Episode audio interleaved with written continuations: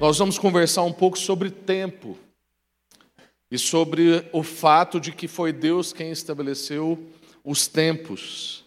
E acho que numa época como essa, ah, nada melhor do que a gente meditar sobre tempo, já que a gente está entrando em um novo tempo. Eu aprendi com um pastor que tem sido também um dos mentores, que é o Ricardo Agreste. Ele diz que todo ano, no dia do aniversário dele, ele retira algumas horas para meditar em Eclesiastes capítulo 3. E ele tem feito isso já há alguns vários anos. E eu aprendi a fazer isso não só no dia do meu aniversário, mas fazer isso também na virada do ano, para a gente meditar mesmo sobre tempo, sobre o fato de que Deus é quem estabeleceu os tempos e a gente poder então buscar naquele que estabeleceu os tempos como que se vive bem dentro do tempo que ele estabeleceu para nós. Então vamos ler Eclesiastes capítulo 3, do verso 1 até o verso 15. Para tudo há uma ocasião certa, há um tempo certo para cada propósito debaixo do céu. Tempo de nascer e tempo de morrer, tempo de plantar e tempo de arrancar o que se plantou, tempo de matar e tempo de curar, tempo de derrubar e tempo de construir, tempo de chorar e tempo de rir, tempo de prantear e tempo de dançar tempo de espalhar pedras e tempo de ajuntá-las, tempo de abraçar e tempo de se conter, tempo de procurar e tempo de desistir, tempo de guardar e tempo de jogar fora, tempo de rasgar e tempo de costurar, tempo de calar e tempo de falar, tempo de amar e tempo de odiar, tempo de lutar e tempo de viver em paz. O que ganha o trabalhador com todo o seu esforço? Tenho visto o fardo que Deus impôs aos homens ele fez tudo apropriado ao seu tempo. Também pôs no coração do homem o anseio pela eternidade. Mesmo assim, ele não consegue compreender inteiramente o que Deus fez. Descobri que não há nada melhor para o homem do que ser feliz e praticar o bem enquanto se vive. Descobri também que poder comer, beber e ser recompensado pelo seu trabalho é um presente de Deus. Sei que tudo o que Deus faz permanecerá para sempre. E a isso nada se pode acrescentar e disso nada se pode tirar.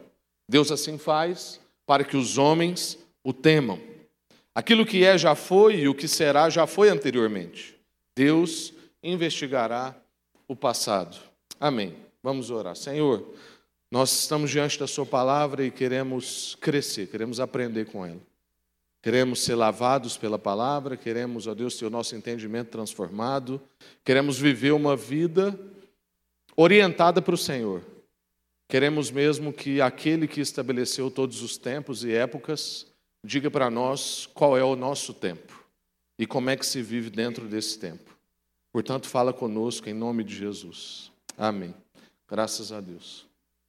Vamos há mais ou menos um ano atrás, um outro pastor que eu tenho como um mentor na minha vida, o Ziel Machado, ele me fez uma pergunta, e essa pergunta me intrigou muito e eu tenho carregado ela comigo. E a pergunta dele foi: o Cronos que você está vivendo é Kairos para o quê?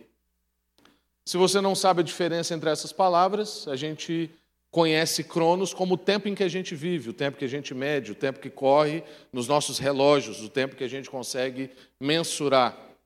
E a gente tem como Kairos o tempo de Deus, que roda de um outro jeito que a gente não consegue entender ao certo, mas a gente sabe que existe. E Deus diz que para Ele um dia é como mil anos e mil anos como um dia. E a gente então sabe que no plano de Deus Ele já tem escrito a sua história e nós sabemos que o nosso destino é um destino garantido. Nós sabemos, inclusive, que a intervenção de Jesus é uma intervenção calculada, como a gente viu domingo passado. Jesus não é, é uma correção na história como quem surge depois que algo deu errado. Não. Sabendo que ia dar errado, Cristo já existia desde antes da criação. Então nós sabemos que Deus, quem estabeleceu os tempos, conhece o tempo, lida com o tempo de maneira muito diferente da gente. E a gente precisa conhecer e aprender que estar no tempo de Deus para nós é muito mais importante do que estar só no nosso tempo. Por isso que essa pergunta me impactou tanto. Até porque eu demorei uns minutos para entendê-la. Porque ele não me explicou igual eu estou explicando para vocês. Ele simplesmente perguntou: o Cronos que você está vivendo é Kairos para o quê? E o que, que ele queria dizer com isso? Ele queria dizer: o tempo que você está vivendo, no que, que ele se revela como tempo de Deus? O que, que você entende que é da agenda de Deus no seu tempo? Você consegue discernir o Kairos dentro do seu Cronos? O seu Cronos é um tempo oportuno para o quê? E a gente sabe que a vida acontece no tempo. Todo mundo nasce, todo mundo morre dentro desse tempo, mas nem todo mundo vive. Tem gente que só passa pelo tempo. E se nós não formos intencionais e diligentes na questão do tempo, em como a gente investe tempo, em como a gente valoriza o tempo, em como a gente faz as nossas pausas ou não fazemos as nossas pausas. Se nós não formos diligentes e intencionais com isso, nós vamos ter simplesmente passado pelo tempo e não necessariamente vamos ter vivido. Um dos maiores desesperos da humanidade, inclusive, é a sensação de não estar vivendo. Via de regra, você conversa com pessoas, principalmente homens, quando chega na sua crise de meia-idade, e a crise dele é: eu sinto que eu não estou vivendo. Aí você fala assim: poxa vida, o seu quadro clínico diz que você está vivendo. Mas não é sobre isso que nós estamos falando. Não é se a pressão dele está no lugar, se o coração dele está ok fisicamente. A questão é que ele não consegue perceber sentido e significado em muitas das coisas que ele faz. E o maior temor da humanidade não é morrer. O maior temor da humanidade é viver uma vida sem sentido e sem significado. A maioria das pessoas que nós admiramos, homens e mulheres de sucesso, grandes pensadores, grandes conquistadores, quando você vai observar a história deles, eles não tinham tanto medo de morrer quanto eles tinham medo de viver uma vida sem sentido e significado só passando pela história e não marcando a história. Não entendendo que ele cumpriu o Kairos dentro do Cronos.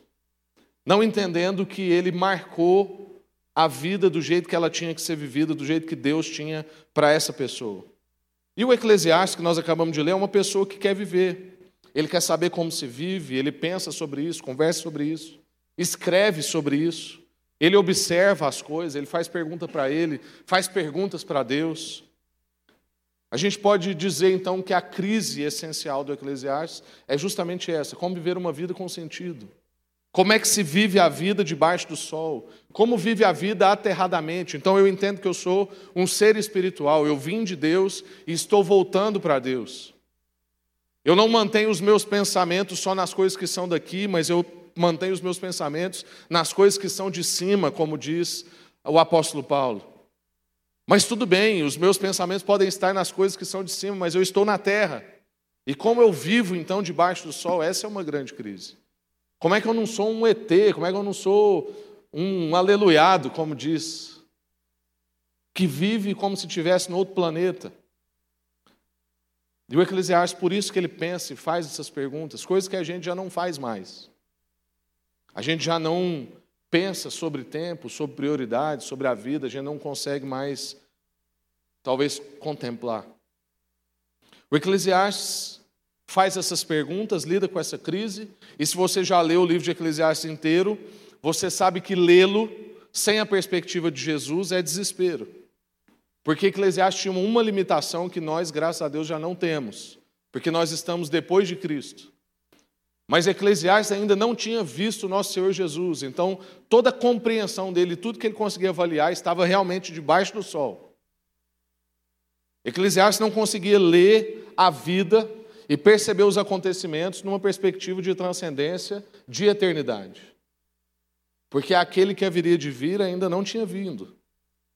Então a gente não pode ler o livro de Eclesiastes, assim como nenhum dos livros do Antigo Testamento, sem passá-los por Jesus. E a gente vai ver isso mais ao final da exposição. Então, irmãos, é necessário a gente saber lidar com o tempo, é necessário a gente medir as nossas prioridades, é necessário a gente se dar conta da brevidade da vida. Nessa época que você vai fazer novos planos, pensar sobre o ano que passou, sonhar novas coisas, é importante que você pense em como você vai lidar com o tempo que você tem. Se tem uma coisa que é justa na nossa vida é tempo. Deus deu o mesmo tanto para todo mundo. Pense sobre como você vai lidar com esse tempo. Como você vai estabelecer as suas prioridades. Pense sobre a brevidade da vida, porque muitas vezes nós vivemos como se a vida não fosse acabar aqui.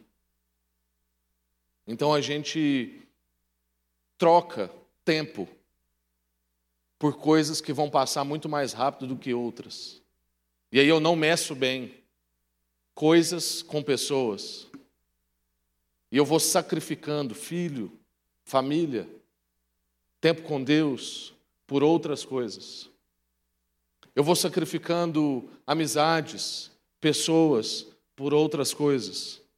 Porque eu esqueço que a vida é breve e quando eu menos perceber, pode ser que já está tarde demais. Como a gente já meditou aqui outras vezes, sobre essa coisa do tempo e sobre como nós estamos lidando com as pessoas e com as coisas só numa perspectiva de competência e não no valor que as pessoas têm. E eu trouxe aqui recentemente estatísticas lá da Espanha dizendo que muitas vezes um idoso morre e demoram seis meses para encontrá-lo em casa. Isso é sinal que em seis meses ninguém ligou para ele, ninguém foi visitar. Loucura, irmãos. Loucura. Porque provavelmente esse idoso passou a vida inteira investindo em coisas e não em pessoas. Possivelmente ele não criou uma cultura nos seus filhos de que a pessoa é mais importante do que as coisas, de que a pessoa é mais importante do que ela produz. E aí, agora que ele já não produz mais, ele já não é tão importante assim. Pensar sobre a brevidade da vida é importante. Então, viver é se dar conta de que tudo isso que a gente falou acontece no tempo. E de que há um propósito no tempo debaixo do sol. A primeira coisa que eu quero ver com vocês é tempo e propósito debaixo do sol. Do verso 1 até o verso 8, ele vai falar sobre isso. E no primeiro verso, a gente já vai perceber que o propósito que existe é um propósito de Deus. Então, leia aí. Verso 1 do Eclesiastes, capítulo 3. Para tudo há uma ocasião certa, há um tempo certo para cada propósito. Não é para cada propósito seu, é para cada propósito de Deus.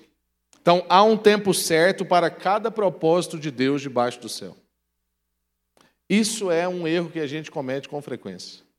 Às vezes a gente lê isso e fala assim: já que há um tempo para cada propósito, eu vou fazer um monte de propósito e cada tempo vai acontecer cada coisa. Não, irmãos. Há um tempo certo para cada propósito de Deus acontecer. E todos os propósitos de Deus acontecerão. Nenhum deles deixarão de acontecer. Essa é uma parte do texto que é um poema, depois desse verso 1. Se você está com a Bíblia de papel, você vai perceber que depois do verso 1, o seu texto dá uma recuada, ele vai em uma nova configuração. Por quê? Porque ele é um poema, e dentro desse poema, a palavra tempo é repetida 28 vezes. Então não fica muito difícil da gente entender que esse é um texto sobre tempo. Mas dentro desse tempo tem uma peculiaridade interessantíssima, que é: existem 14 pares de tempo, separado em dois blocos de sete. Então ele faz um tipo de análise de tempo e outro tipo de análise de tempo, separando em dois blocos de sete tempos. E a gente sabe que nas Escrituras o sete é um número muito importante. E quando forma-se 14 é mais importante ainda. Assim como nós vimos domingo passado sobre a linhagem de Jesus, lá em Mateus no capítulo 1, que vai formar então 14 gerações, 14 linhagens até Jesus, que formam dois blocos de sete, dizendo que é a plenitude da plenitude. A gente sabe que o número sete quer dizer isso para nós: perfeição, completude, totalidade. O que que o Senhor está querendo revelar através da vida de Eclesiastes? é que em qualquer tipo de tempo existe um propósito de Deus para cada tempo. E ainda que ele não tenha escrito aqui todos os tipos de tempo possíveis, ele quis dizer, fazendo dois blocos de sete, que em qualquer tipo de tempo que você esteja vivendo, há propósito de Deus para cada tempo. Quando ele cita todos os tempos possíveis, ele está dizendo que os planos de Deus abrangem a totalidade da vida. Tudo que é possível na sua vida, plantar e colher, abraçar e se conter, brigar e reconciliar, tudo está dentro do tempo que Deus fez para nós. Abrange toda a nossa vida. Sonhos se frustram, mas os planos de Deus jamais se frustram. E é por isso que a gente não deve acreditar os nossos planos pessoais nas, na conta de Deus. A gente deve buscar em Deus se os planos que nós estamos pensando são planos dele. Sim, mas a gente não deve sair fazendo um monte de plano e falar assim: Deus está aqui, agora eu sei que vai dar certo. Não. Porque sonhos pessoais podem se frustrar, mas os planos de Deus nunca se frustram. Então a gente vai buscando os planos de Deus, a gente vai escrevendo também, mas a gente vai sempre submetendo isso ao nosso Senhor. Porque o propósito dele é que tem tempo certo debaixo do céu. Quanto tempo você investe em conhecer os planos de Deus? Como estão os seus investimentos em pausas, em contemplação, em observação, em perguntas? A gente hoje não consegue mais, né? Contemplar, observar, fazer perguntas para Deus, fazer perguntas para nós. Na verdade, hoje, filosofar é. Inclusive é pejorativo. A pessoa fala, não, você está filosofando. Fala assim, ah, mas isso era nobre algum tempo atrás. É à toa, né? Eu tenho um amigo que ele é o combo, porque ele é pastor e filósofo. Então ele é, o, ele é a, a, inutilidade perfeita. Porque pastor não trabalha, né? Na cabeça das pessoas é assim. E filósofo é à toa, ou está pensando na vida, ou está fumando maconha. Na cabeça das pessoas é assim. Eu falo para ele, falo assim, meu irmão, você é a plenitude da inutilidade. Você conseguiu combinar pastor e filósofo. A gente hoje vê desse jeito. A gente pensar um pouco sobre a vida, a gente tirar um tempo, contemplar as coisas. É estar tá à toa, você se sente culpado. Está perdendo tempo. Como que está o seu investimento nisso? Porque, irmãos, descansar enquanto se tem que trabalhar é pecado. Chama preguiça isso. Não estou incentivando você a descansar quando você tinha que estar trabalhando. Mas também, trabalhar enquanto tinha que descansar é pecado. Chama falta de fé, presunção, petulância, de achar que a gente consegue resolver tudo na nossa força, na nossa falta de sono, na nossa inteligência, na nossa estultícia. E parece que hoje a sociedade está precisando ouvir muito mais sobre descanso do que sobre trabalho ainda que sempre existirão os preguiçosos. Mas os índices de burnout, de esgotamento, e nessa época do ano, então, eu imagino vários aqui que devam estar e nem sabem. Irritação, dificuldade para dormir. Se você não sabe administrar o seu celular, deixa ele na sala e vai dormir. Porque, por exemplo, deitar às 11 e ficar olhando o Instagram, WhatsApp Facebook até a uma é burrice. Não é nem pecado. Que aí no outro dia você vai acordar às seis da manhã morto, porque você investiu tempo que nós estamos meditando displicentemente. Criar disciplinas. Quanto tempo você investe nas suas pausas, Quanto tempo você investe para conhecer os planos de Deus? A vida não é um mero acaso. A gente não decide nascer, não decide muito menos o tempo que nasce, nem o tempo que morre. É Deus quem concede essas coisas. Mas se é Deus quem concede e Ele tem planos para nós, então a gente precisa estar sempre se perguntando: o meu Cronos é Kairos para o quê? Se é Deus quem te concedeu o fôlego de vida, e é Deus quem vai te tirar dessa terra. E é Deus quem faz os tempos. Então, essa é uma pergunta que sempre tem que te acompanhar. O seu Cronos é Kairos para o quê? Segunda coisa, o tempo é estabelecido por Deus, existe uma soberania. Então, tempo e propósito existem dentro da realidade de Deus, e isso é importante para a gente meditar e buscar como nós vamos conhecer o propósito e viver bem dentro desse tempo. Mas também é importante a gente saber que existe soberania. Verso 11. O tempo é estabelecido por Deus. Ele diz: Ele fez tudo apropriado ao seu tempo. O que, que isso quer dizer? Nós não controlamos o tempo.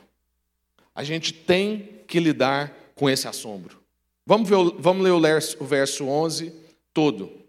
Ele fez tudo apropriado ao seu tempo. Também pôs no coração do homem um anseio pela eternidade. Mesmo assim, ele não consegue compreender internamente o que Deus faz. Ou seja, a gente tem que lidar com o assombro das coisas que a gente não controla, que a gente nunca viu, que a gente não sabe. A gente não vai conseguir controlar todas as coisas. E a nossa necessidade de explicar tudo é porque a gente quer controlar. Certa vez, um filósofo, né, inútil na perspectiva de muita gente, falou para mim uma frase curtíssima, mas ele falou assim: Rafael, quem explica, controla. Só isso ele falou. Quem explica, controla. E é por isso que a gente quer explicar tanto tudo, principalmente Deus. Porque quem explica tem o controle.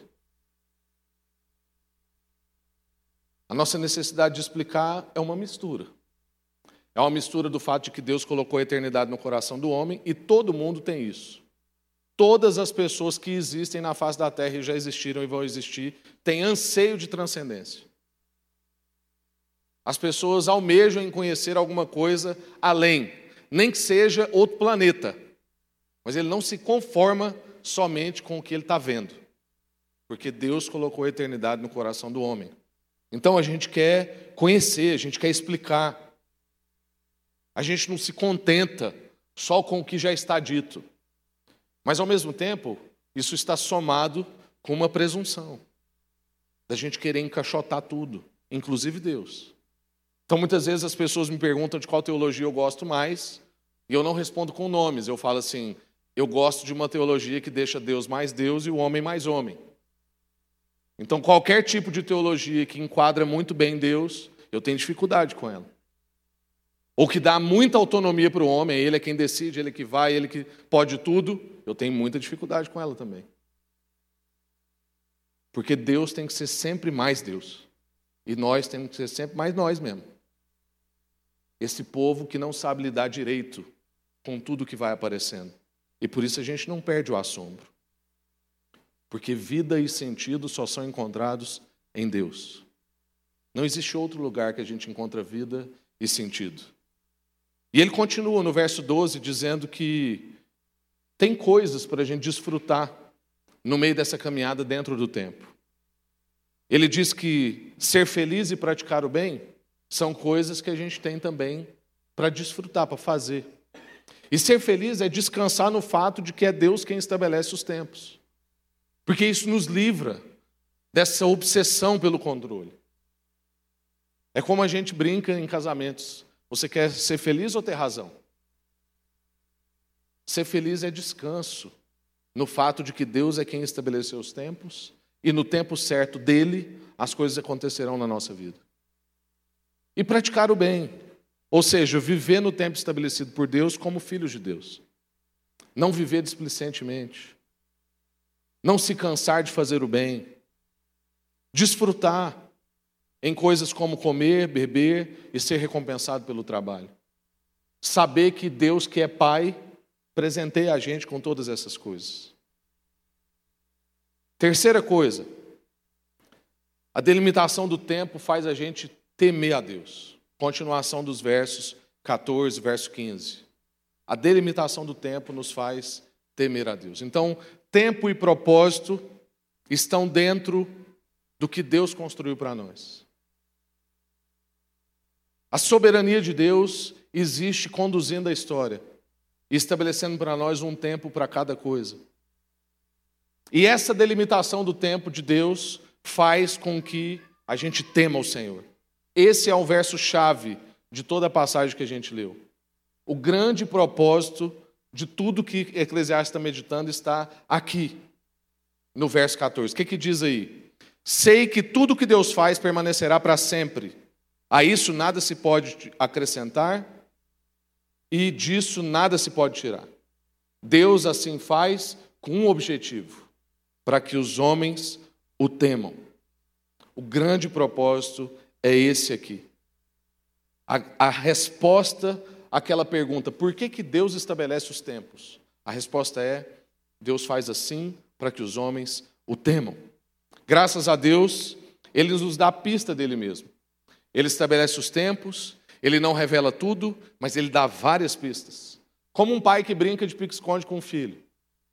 E aí você esconde atrás de uma cortina, mas deixa o pezão lá para o seu filho te achar. Você vai para de trás do sofá, mas deixa as costas meio aparecendo. Porque você quer ser encontrado. Você não vai revelar todo o mistério, mas você quer ser encontrado. Assim é o nosso Deus.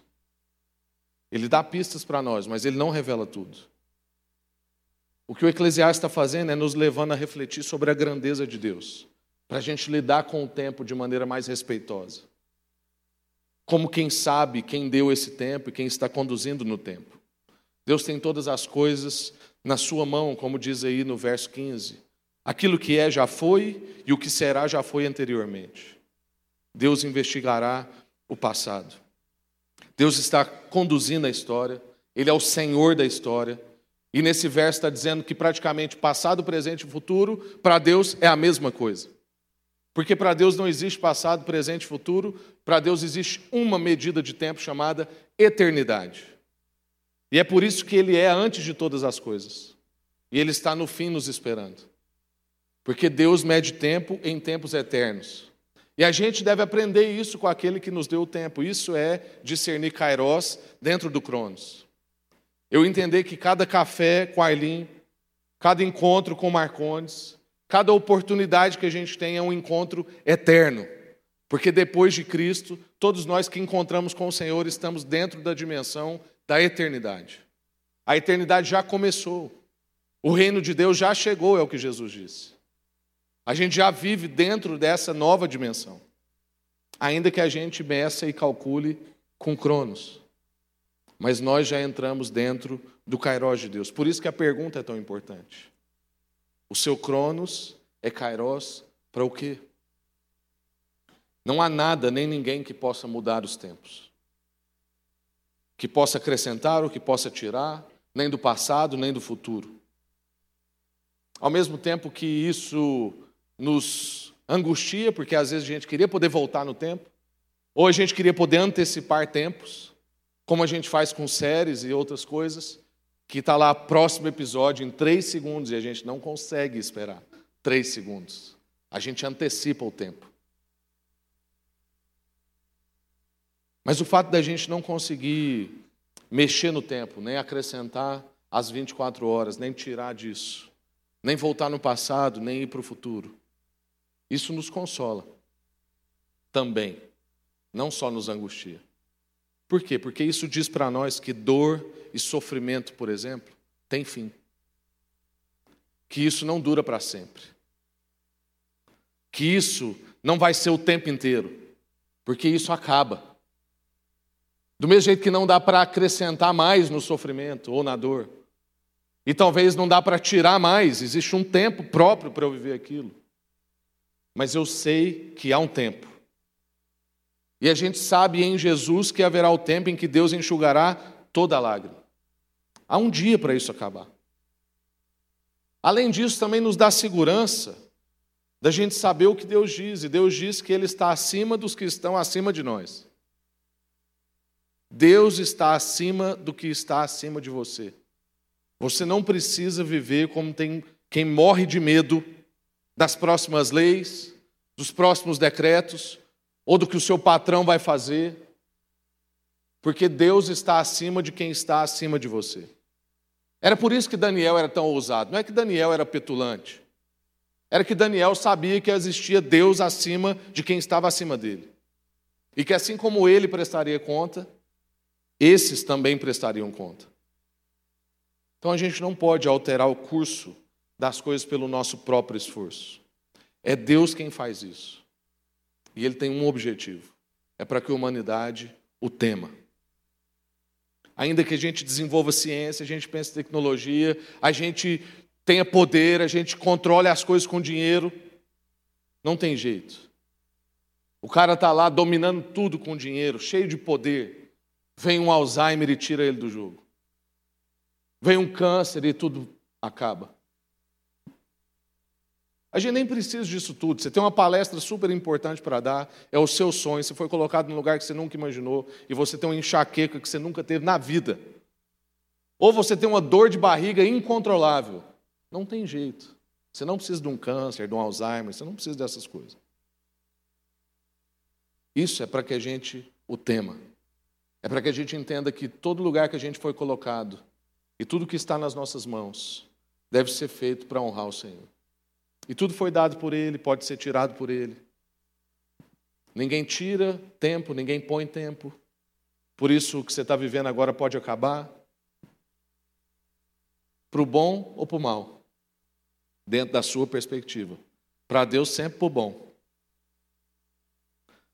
E a última coisa, a plenitude do tempo. Jesus. Então a gente sabe que existe tempo e propósito debaixo do céu. O tempo não é para ser usado irresponsavelmente. Existe propósito para cada tempo de Deus debaixo do céu. Existe uma soberania cuidando desse tempo, conduzindo essa história. Existe também o fato da gente não saber controlar e Deus ter delimitado os tempos para que a gente mantenha o temor dele.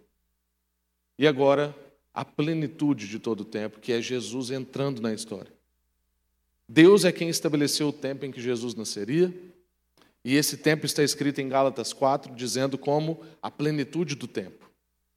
A gente está celebrando então nessa época a vinda de Jesus, e não foi só no domingo passado ou só no dia 25, é uma vinda. E a gente continua celebrando isso o ano inteiro até chegar de novo e celebrar com mais intensidade. E essa vinda acontece dentro do tempo, cumprindo a plenitude, porque em Jesus Deus entra na história. Em Jesus, o Kairos invade o Cronos. E a gente começa a desfrutar de uma nova realidade. Uma realidade que traz consigo sentido, significado, esperança para a vida debaixo do sol. Todos os que estavam com a vida sem perspectiva, somente depois da queda, depois de Gênesis 3, uma vida de sofrimento, de dores, uma vida debaixo do sol. Todos os que só tinham isso agora têm sentido, significado, perspectiva, esperança, porque o Kairos entrou dentro do Cronos e mudou a nossa dimensão. É por isso que para nós é possível viver impossíveis. Porque o impossível aconteceu dentro do que só tinha de realidades possíveis. E já chegou fazendo vários milagres e revelando um novo tempo. Por isso a gente já vive dentro da plenitude dos tempos. Porque a gente vive depois de Jesus. Então, quando a gente olha para um livro como esse, que sem Jesus é desespero. É uma avaliação sem esperança. Quando a gente olha para isso, quando a gente olha para Jesus, então a gente lê com sentido, significado e esperança. Porque a plenitude do tempo se cumpriu. Eu quero concluir lembrando você que Deus é quem estabeleceu o tempo que você usa. Deus estabeleceu o tempo que você está investindo para o seu filho, para sua esposa, para o seu marido, para o seu amigo, para a sua empresa. Deus é quem estabeleceu os tempos. No mínimo, consulte a Ele sobre como usar esse tempo. Se é assim mesmo, do jeito que você está usando, ou se você deve fazer algumas mexidas para 2020. Muita coisa acontece debaixo do sol que a gente não consegue explicar, nem controlar e nem entender. Mas console-se no fato de que tudo isso acontece para que a gente não perca o temor, para que a gente não perca o assombro de dizer que, ainda que você esteja controlando tudo que você acha que você está controlando, vai acontecer alguma coisa que ainda te espanta. Uma coisa muito boa, como o nascimento de um filho, como uma reconciliação de amizade, como a cura de uma enfermidade. Mas também vai acontecer assombros como a perca de uma pessoa querida, como um desafio financeiro que você nunca imaginou. Mas tudo isso está dentro do tempo que Deus estabeleceu. E se isso está acontecendo, é para que você não perca o assombro. Se você está perdendo o controle, se você não consegue explicar, é para que você mantenha o temor. E lembre-se do seu tamanho. Porque lembrando-se do seu tamanho, Deus sempre fica do tamanho dele. E você vai sempre buscá-lo. Deus nos concede vida, nos dá tempo. E a gente deve viver com o foco orientado para Ele, que nos deu a vida e nos deu o tempo. Jesus desceu na história e por causa disso a gente pode saber que existe kairos para a nossa vida. Existe tempo de Deus para você. Se pergunte qual é o tempo de Deus para você. Por que desse vale? E ainda que você não consiga explicar, descanse no fato de que Deus disse que cada tempo era apropriado. Há tempo para todas as coisas debaixo do sol. Então, nessa virada de ano, se faça essa pergunta: o seu Cronos, o seu 2020, o seu tempo é oportuno para quê? O seu 2020 é Kairos para o quê? O que está nítido para você que é a vontade de Deus? Qual é a sua posição dentro da história que Deus está contando, com a sua história? Qual é a parte da sua história na grande narrativa que Deus está construindo? Deus fez isso na história de Abraão, de Isaac, de Jacó, de Davi, de Josué, de tantos homens. E Deus está fazendo isso na vida de homens modernos como John Stott, John Piper e tantos outros. Pessoas que a gente não conhece, que não dá para eu citar o nome, mas que estão mudando realidades de bairro, que estão mudando realidades de família, porque entenderam que são um kairós dentro do crono das pessoas. Que existe uma história sendo contada com a sua história. Então não vire o ano sem perguntar para Deus. O seu Cronos é Kairos para o quê? Amém.